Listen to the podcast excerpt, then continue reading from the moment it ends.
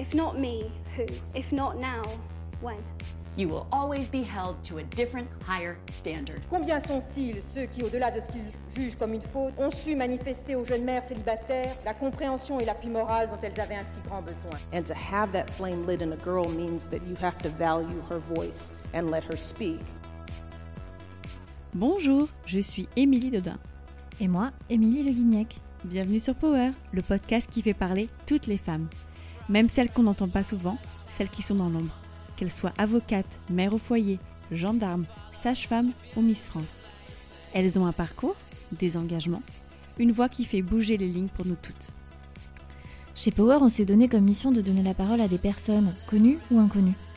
La question qui nous a motivés pour monter cette émission, c'est qui nous inspire vraiment? Pour nous, le choix était simple.